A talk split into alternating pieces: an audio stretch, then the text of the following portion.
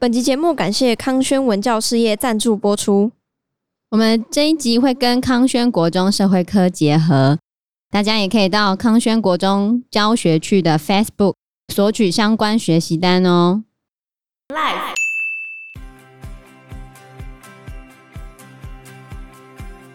Face 联盟曾经做过一个民意调查，台湾民众有将近百分之七十的人对司法公平性缺乏信心，百分之七十五的人认为台湾的法律只保障有权有势的人。百分之八十的人认为穷人比有钱人更容易被判死刑，可是却有百分之八十五的人是支持死刑的。Hello，大家好，我是 Joe，我是 Fana，我是 Anna。你去看你身边的男生有没有很喜欢骑摩托车在那边潇洒的那种，有有有有。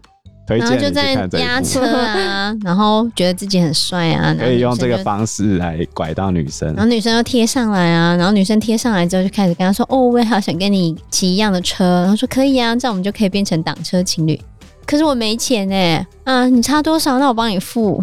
然后后面女生又说：“哦，我的这车好帅哦，跟你一样，我觉得很棒。可是我想要改车，我想要改的跟你一样，但是我没钱。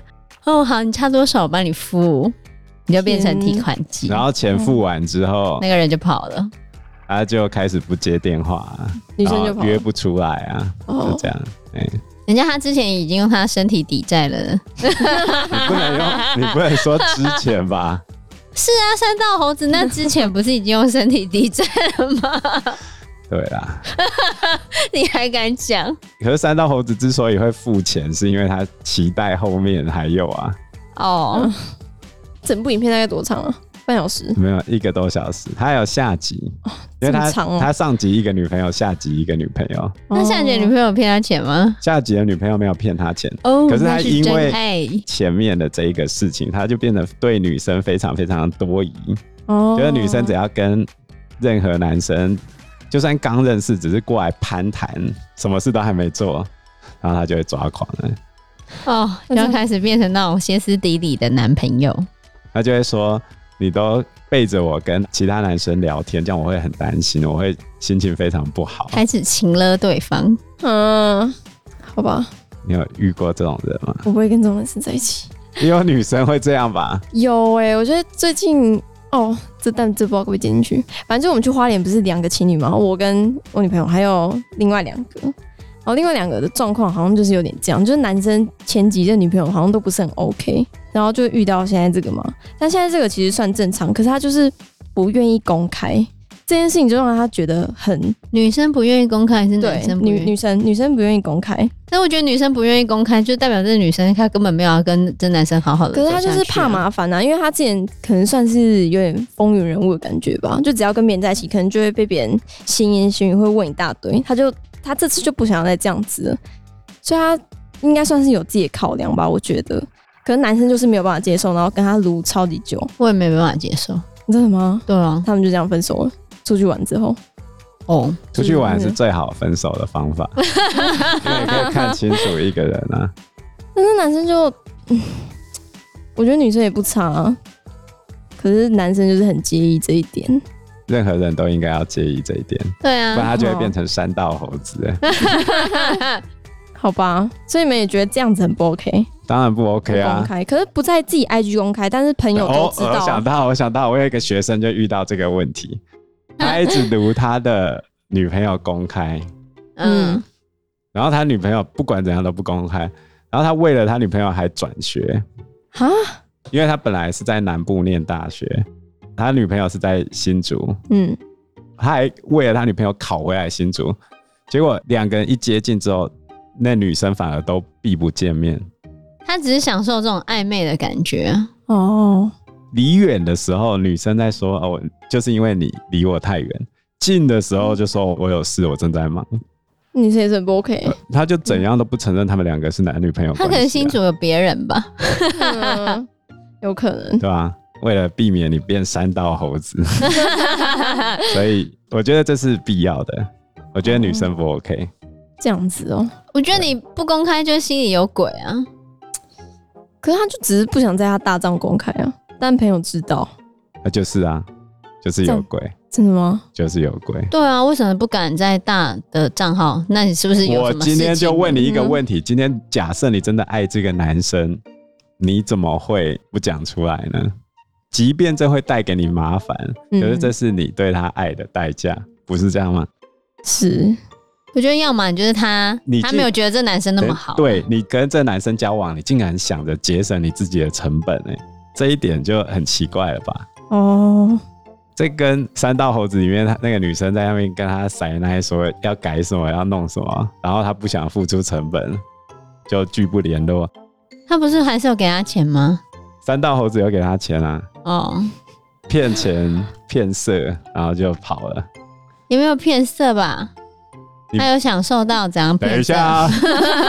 你你说男生的色吗？我们要男女平等。没有，这没有平等，这没有平等啊！男生又没有什么损失。男女平等，男你们又没什么损失，你只会损失钱而已。男生没有损失，女生也没什么损失啊。女生男生没有损，男生没有损失色的部分啊，开玩笑。这是什么性别歧视？对不起。哦，就是办法，那你觉得男生有损失色的部分吗？我觉得相对于女生真的比较少。那不是吗？你损失什么？对啊，损失色的部分。哪里有损失？就是解释一下，你又不会怀孕。哦，对啊，好啊，你可以闭嘴。你如果从怀孕的角度来说是这样，那难道同性恋就没有骗色的问题吗？嗯，我自己是还没有遇过啦。对啊，同性恋骗色吗？哪有就两情相悦也不会有大肚子的问题，那还好吧？你是完全就是考虑大肚子，那对，那就是心灵上而已。我觉得是心灵上，嗯，也许他也只是心灵上啊。我觉得女女骗色其实蛮有可能的，嗯，就是可能 T 吧。男男也有骗色啊。好，可能有，但我真的还没有想象过男生被骗色。我们好像讨论太歪了。所以为什么要讲三道猴子？哎，我们提到的汤英生事件跟河川六十一号案件，其实都跟男生的心态是有关系的。嗯，有些人会觉得男生一直长不大，其实某种程度上的确是这个样子，就是你会在意面子。汤英生最后的爆点也是在喝酒之后跟老板起口角，嗯，面子挂不住。因为那个老板说你的工资没办法偿还那个对我的借款嘛，就财务问题，然后越讲越生气，最后酒后面子挂不住。你要知道，说什么喝酒断片，其实都是骗人的，他一定有控制能力。那为什么他会那么抓狂？其实很简单，就是面子嘛。河川六十一号事件也是类似的状态。河川六十一号主要就是当时有六名外籍渔工。他们合力杀死了渔船上面的船长，然后那个船长是中国籍的船长。后来他们靠岸的时候，他们就有出来自首。那他们为什么会合力杀掉中国籍的船长？就是他们在渔船上面其实是被虐待的。他们可能就是要捕捞一定的鱼的数量，然后每天在渔船上面要超时工作，睡也睡不饱，然后也没有足够的食物吃。再来就是得不到尊重吧，因为像八尺门的辩护人里面，一开始就是那些阿美族人去当愚公的时候，他们会被汉人视为是环纳。那现在呢，我们会视这些外籍愚公，有些就是阿劳外劳，同样都有被看不起的状况。所以你在超时工作，然后被看不起，钱给的很少，可能还要被虐待，嗯，种种的。这些因素之下，他们就受不了了，后来就合力把船长打死。觉得他们情有可原啊，但是就像我刚才讲的嘛，其实最终的引爆点还是在你被看不起这个压迫的存在。像河川六十一号的船长，还会用扫把打人、打头啊、扇耳光啊，直接这样子跟印尼籍渔工沟通。你如果操人家很累也就算了，今天很累的情况下。船长是用安抚的方式，我相信不会走到需要把他干掉的地步。嗯，可是你让人家感受到你对他赤裸裸的看不起，那又是另外一回事。而且我觉得男生某种程度上更在乎这个事情。像我有一个学生，他睡觉的时候都要把自己冷气开十六度。为什么？因为他就喜欢这样，因为他觉得那个电费是他缴的，他爱怎样就怎样。哦，他的房间有自己一颗电表，所以他自己脚啊。嗯，然后我就说你不会冷哦。他，他喜欢盖着啊、厚棉被吹冷气，温暖的感觉。他喜欢把自己卷成寿司 哦。对，他就说他自己最擅长把自己卷成寿司。然后他阿婆晚上的时候就会偷偷摸上来，走进他房间，把他冷气调到二十六、二十七度，热死。他的棉被又特别厚，嗯，因为他就是要开的很低温睡觉这样子。嗯，然后他就会被热醒。他一醒过来，就会心情非常差，开始疯狂的干掉，说你是看不起我，电费我自己缴的，你凭什么去动我的那个冷气遥控器？那一台冷气也是他自己买的，那他为什么还要上来把冷气调高？阿婆是客家人没？钱也不是他缴的啊。是啊，啊，客家人就这样没？这学生会非常非常的生气哦。他有一天就生气到跟我讲说，我要立刻装上那个那个锁吗？指纹锁，就是一合上就直接锁起来那种。因为他阿婆有他房间的钥匙，他锁起来，他阿婆会拿锁把它打开，然后冷气调高。干嘛那么执着啊？客家人，哦，这等一下要族群歧视。对啊，等一下你会被对不起，对不起，你会被出征，会被出征。就是他比较节俭，应景精神。好。嗯，人家说你这外省人去批评客家人，哎、欸，我外婆也客家人，我先声明啊。哦，不行，你是客家人，你忘记客家人算自己也不行吗？哦，对，好，对不起，对不起。为什么？那个、啊、人渣文本他就客家人呢？哦，他要被出征，他想要出征你的时候，怎样都可以出征呢、啊？对，啊，就是比较节俭，我觉得这是一个美德，有助于 这个北极熊的那个生态。安全，嗯，好吧。我听你在讲。阿婆也许是为了让全球暖化不要那么严重，是吗？对，那谢谢谢他。对对，对，感谢阿婆，感谢阿婆。总而言之呢，我这个学生就觉得是可忍孰不可忍的，就会有出现这种心态。我觉得男生特别容易出现这样的心态，嗯，然后最后就会导致他做出一些极端的事情了。那再来，八尺门辩护人的第三个案件就是美国。观察员事件，对，美国渔业观察员 Kath Davis 死亡事件，这个真实事件是在二零一五年九月的时候发生的。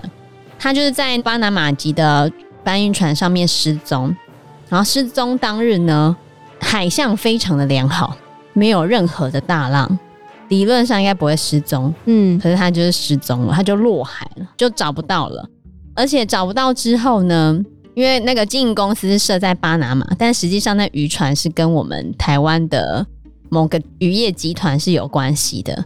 后来整件事件没有任何的调查，就匆匆的结案了，就被当成意外落水。可是这一个渔业观察员他观察到的资料全部都不见了，肯定是有鬼。嗯，其实这不是唯一的事件呐，因为这种渔业观察员被消失事件。很多发生了非常之多，从二零一五年到二零二零年，至少就有十几起事件，然后都很类似，要么就是渔业观察员落水，要么就是他们在船上感染了不知道什么病或者细菌，然后就死掉了。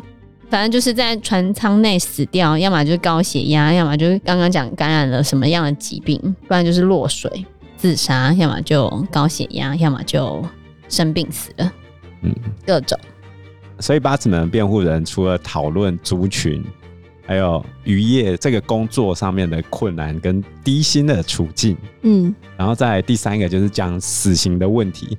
它主线剧情其实围绕着死刑和废死这一件事情展开了。对，既然讲到死刑跟废死啊，那支持死刑的这一派会认为有死刑才能威吓人不要去做坏事。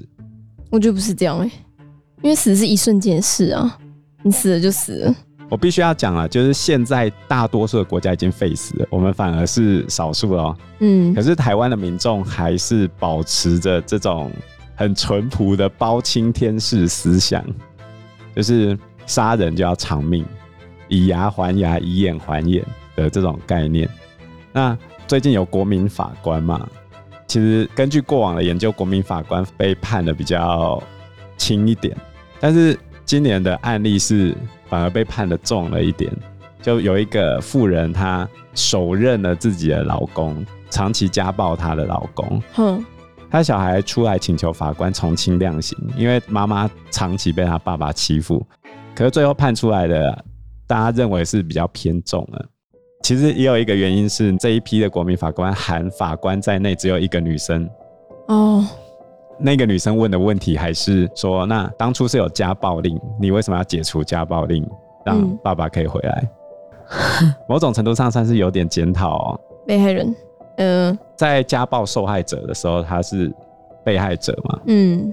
可是她手刃自己老公，那是加害人嘛？嗯。所以这两个角色之间的调和跟他们讨论的过程，其实都是未来案件的一个参考。但是整体而言，台湾的民众还是觉得今天你杀了人就要判得非常重。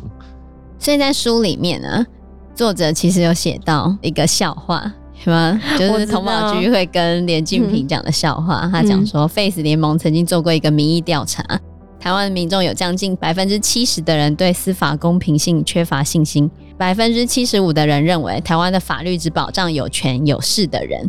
百分之八十的人认为穷人比有钱人更容易被判死刑，可是却有百分之八十五的人是支持死刑的。你如果不相信这个司法，你为什么还会支持这个司法所判决出来的死刑呢？呃、你都不相信司法嘞？可是你某种程度上你要相信大家不塔车啊。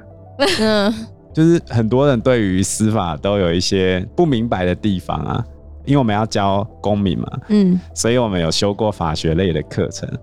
很多法学的概念跟我们原本的道德直觉是没有完全相符的，嗯，可是民众都会用自己的道德直觉，包青天式的道德直觉来思考整个逻辑，大家都会用自己想象的方式，自己能理解的方式来来解释整个法律。你如果都觉得法律一定能保护你，那是不对的。没有，没有，没有，不是这样子。那从废死的角度来说，死刑并没有压低犯罪率，反而废除死刑之后，犯罪率下降了。可是你从亚洲的观点吧，我觉得可能我们就是受到，我就说包青天啊，对啊，狗头铡，没错啊，虎头鍘，看太久那些，法律不一定能照你想要的方式来保护你。如果你真的很相信那种有一个人明察秋毫。在你这边的话，那不可能的。铁面无私。其实大多数台湾人期待的不是铁面无私，是都是别人的错。你要证明我没有错，哪有可能？哪有可能？比如说今天撞车，谁有多少责任？我们都会尽可能去想要撇清自己的所有问题，都是别人的问题。嗯，有点类似这个样子啊。嗯，撞车两兆都有问题，通常啊，通常两兆都有问题啊。嗯。然后另外一个就是有一个非常简单的心理作用，就是如果今天我犯了这个事情，我一定会死的话，那我根本不在乎接下来会发生的所有事情啊。嗯，所以就会更容易衍生出连环杀人案嘛。我杀一个跟杀五个是一样的意思啊。是这样想的哦？也有可能啊，为什么不行？你唯一能制服那个人的方法就是给他希望。那你相信自己还有救？你还会变好，对吧？他已经觉得我就烂了，我就不会变好了。我们的监狱的主要功能是矫正，不是要他去死，也不是要隔离他。可是我们很多人会希望，哦，比如说今天遇到精神疾病的人，我永远隔离他，是这个样子吗？可是很多台湾人是这种心态啊，就好像面对不想再看见的前男友一样，永远从我的那个视线消失，这样是吗？不是吗？我自己是没有这种感觉啊。前男友可能第一任吧，前男友应该要消失，没错，这辈子都不用再见了，永远隔离。嗯，好，那我们就正式来进入八尺门的辩护人的故事吧。好，那我们先来介绍一下主角好了。那我们先来认识一下他的主要角色好了。好，他的主角呢就是童宝驹，没错，他是个阿美族人。他就是八尺门的辩护人里面的公社辩护人。嗯，啊，那他虽然是阿美族人，可是他却没有走上他们族人的道路。嗯，这其实跟他小时候发生的事情有关。然后总而言之，他是一个没有被阶级复制的人。哦，对，对对对对，佟宝驹本来是奇奥部落的人嘛，嗯，他他后来就离开了，对，他离开了八尺门，然后去外面过他的生活。但是这一次呢，他就是面对了这件事情，就是外籍渔工杀人事件，他就是外籍渔工的公社辩护人，嗯，可是他等于要帮一个。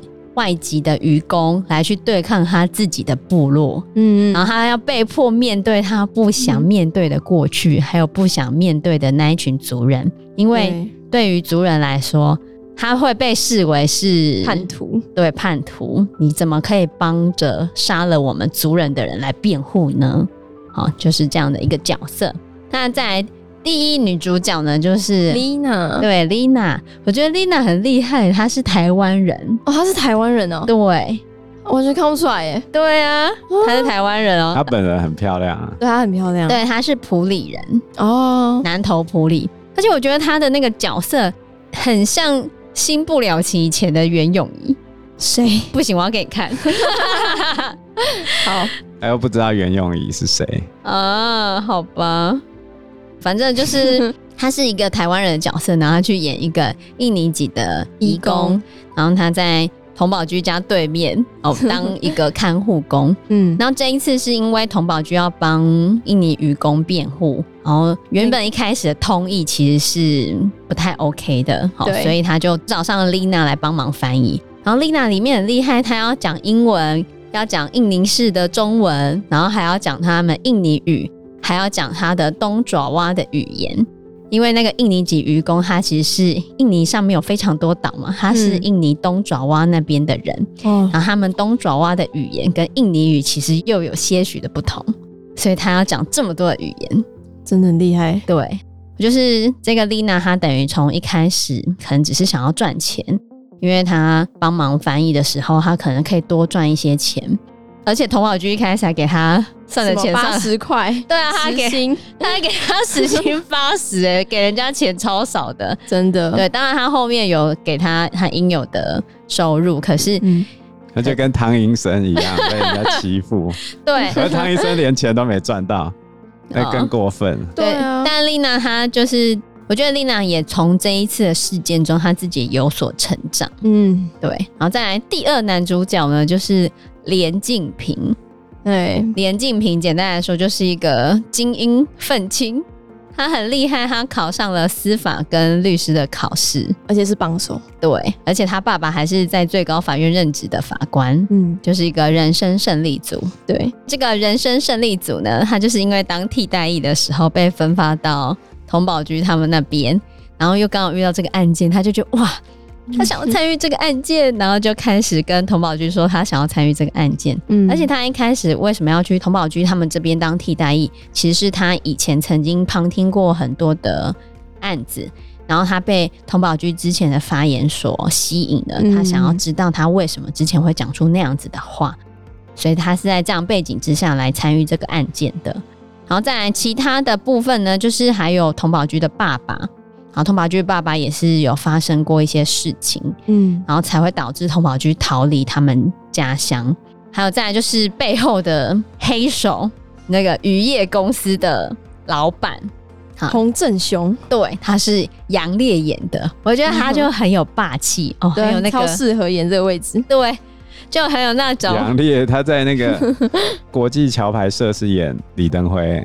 哦，真的，哦，对吧？他就是有那个 东瀛霸主的那种霸气。有是啊，可是他在这里面就是他老板，这就是老板。对，他就揭发了渔业公司他们背后到底做了哪些的勾当，然后还有范逸臣有在里面演呢。那个范逸臣，范逸臣是谁？海角七号那个范逸臣，对对对对，对他老了，真的老了。对，阿明，对阿明，就范逸臣就是他们。被灭门的一家三口里面的船长的副手，嗯，他小对他小时候跟童宝駒也是好朋友，嗯，对，然后再来就是嗯，其他比较也是蛮重要的角色，就是刚刚方娜讲说很冷血的法务陈令秋法务部部长陈令秋。